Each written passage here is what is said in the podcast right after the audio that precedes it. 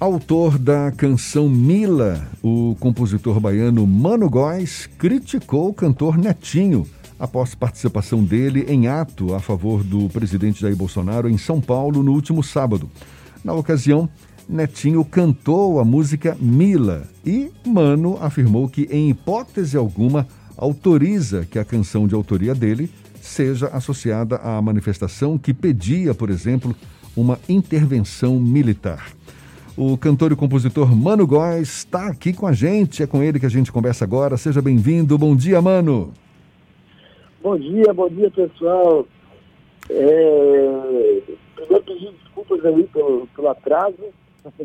Tranquilo. Mas, Tranquilo. Assim, muito obrigado pelo convite, meus amigos. Obrigado também por aceitar nosso convite, mano. Você chegou a enviar uma notificação para uma, uma notificação extrajudicial para que a deputada federal Carla Zambelli retirasse o vídeo do ar. Ela que fez a filmagem de Netinho cantando a música Mila nesse ato pró-Bolsonaro lá em São Paulo. Você já teve uma resposta de Carla Zambelli? Ela já retirou o vídeo do ar, mano? Então, o procedimento é assim, todo autor, ele tem o direito de retirar sua, sua composição de qualquer é, é, publicação né, de rede social, de rádio, de, enfim, é, YouTube, enfim, se não tiver de acordo com aquela publicação. Eu acho irracional, eu acho é, uma falta de sensatez pessoas que se reúnem durante a pandemia para se comportando como porta-voz de, de uma, população brasileira que está passando por um dos piores momentos da, da sua história para dizer que autoriza um dos piores presidentes da história do Brasil a fechar a esperança, fazer uma intervenção militar, ou seja, é um show de horror total. E eu não quero a minha música, que é uma música lúdica, uma música que eu compus para uma paixão adolescente, uma música que, que é, é o oposto, é tudo isso que representa todo esse ódio. É, eu não quero isso sendo vinculado a um ato de gente irracional, né? Assim. Agora, mano. E, e aí entrei com uma notificação. É, é, é, é, né? Aí entrei com uma notificação, mas já fizemos a notificação em registração, solicitando uma retirada do vídeo. E esse vídeo será retirada, porque há uma lei muito clara dos direitos autorais. É, a, a deputada Carla Mandelli já foi formada, já, inclusive, respondeu que não, que está pensando em se iria retirar, porque não gostou do tom da postagem. Enfim, mas não, não é ela que decide, é o juiz que decidirá e que certamente vai, vai ordenar que se tire. Agora, mano, só para só ficar bem claro, você está se, você tá se posicionando contra a utilização da música é, em campanhas pró-Bolsonaro. Não o fato de Netinho ter cantado a música no ato lá em defesa do presidente Jair Bolsonaro, porque esse era um direito de Netinho, não?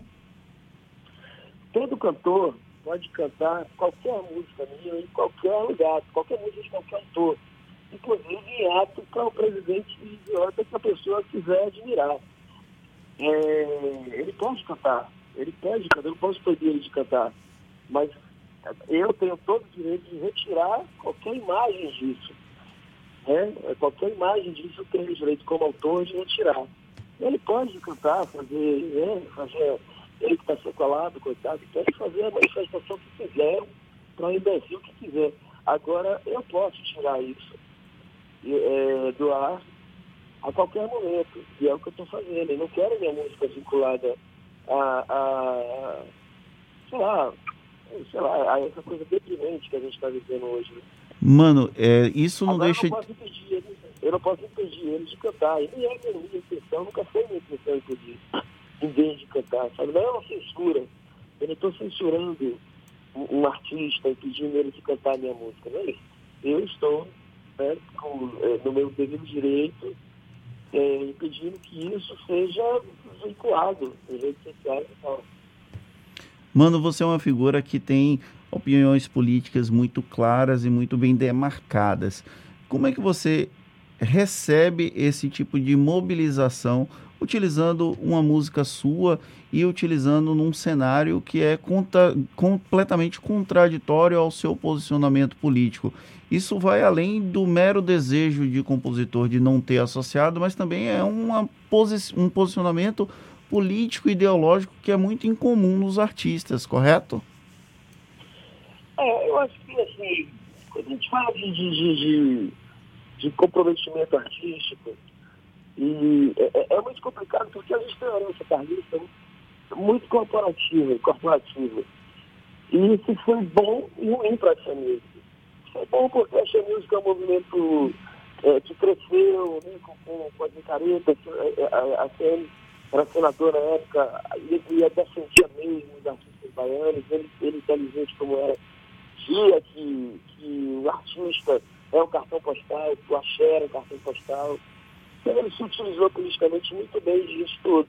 Só que isso para o bem. Para o mal é que esse, esse, uso político da, da, dos artistas criou uma geração de, de artistas corporativistas silenciosos e sem o menor, e sem o menor percepção política. Né? O axé sempre foi um produto explorado de uma maneira meio duvidosa. É, é, era uma, um, um, produto de massa, mas que foi se, se tornando um, um, produto de elite. Os blocos de carnaval tinham fichas de inscrição em que pessoas negras eram recusadas. É, você olhava para uma foto assim, o bloco tinha um monte de gente, gente branca e não tinha negro. Então sempre teve essa coisa de segregação, é, de segregação, né, de elitização. E isso gerou artistas silenciosos. Em momentos como esse que a gente está vivendo, silêncio, silêncio é cumplicidade. Você, é, você prefere não associar a tua música a movimentos políticos em geral? Ou, por exemplo, você apoiaria a execução da sua música para uma manifestação pró-Lula? Óbvio que sim. A música é minha, é um direito meu. É, é, não estou falando, agora sim, eu vou ser muito honesto. Quando se trata de um presidente como Bolsonaro, a gente não está falando de um, de um de uma percepção política contrária à minha. A gente está falando de um extremismo, um extremismo é, focado em fake news, focado em absurdos né, o governo negacionista no meio da pandemia. Tinha um monte de gente ali, um monte de gente idosa ali na, na, na, na Avenida Paulista, vestindo aquela camisa amarela horrorosa, aquela coisa cafona daquela galera. No meio de uma pandemia, pedindo intervenção militar, pedindo volta de AI-5. Isso é perigoso para a democracia, isso é um movimento antidemocrático. Então, é, é, não é bom que nenhuma pessoa esteja associada a isso. É um show de horror é, é é cafona, é sem sentido, sabe? É, é, é irracional. É estupidez política sem tamanho que a gente está vivendo, que a gente vê, que a gente presencia nesses atos. Um ato político que a pessoa está ali defendendo, é, sei lá, um, um, político de oposição, que não é ao meio ambiente político, mas que não seja uma ameaça à democracia, é, é, não, é, não é algo que choca, aí é um exercício da democracia. Né? Agora, uh, mano, e você concorda com o, o, tom, digamos, deselegante do seu post no Twitter, conforme foi classificado pela própria deputada Carla Zambelli, porque você chama Netinho de débil mental, né? Uhum.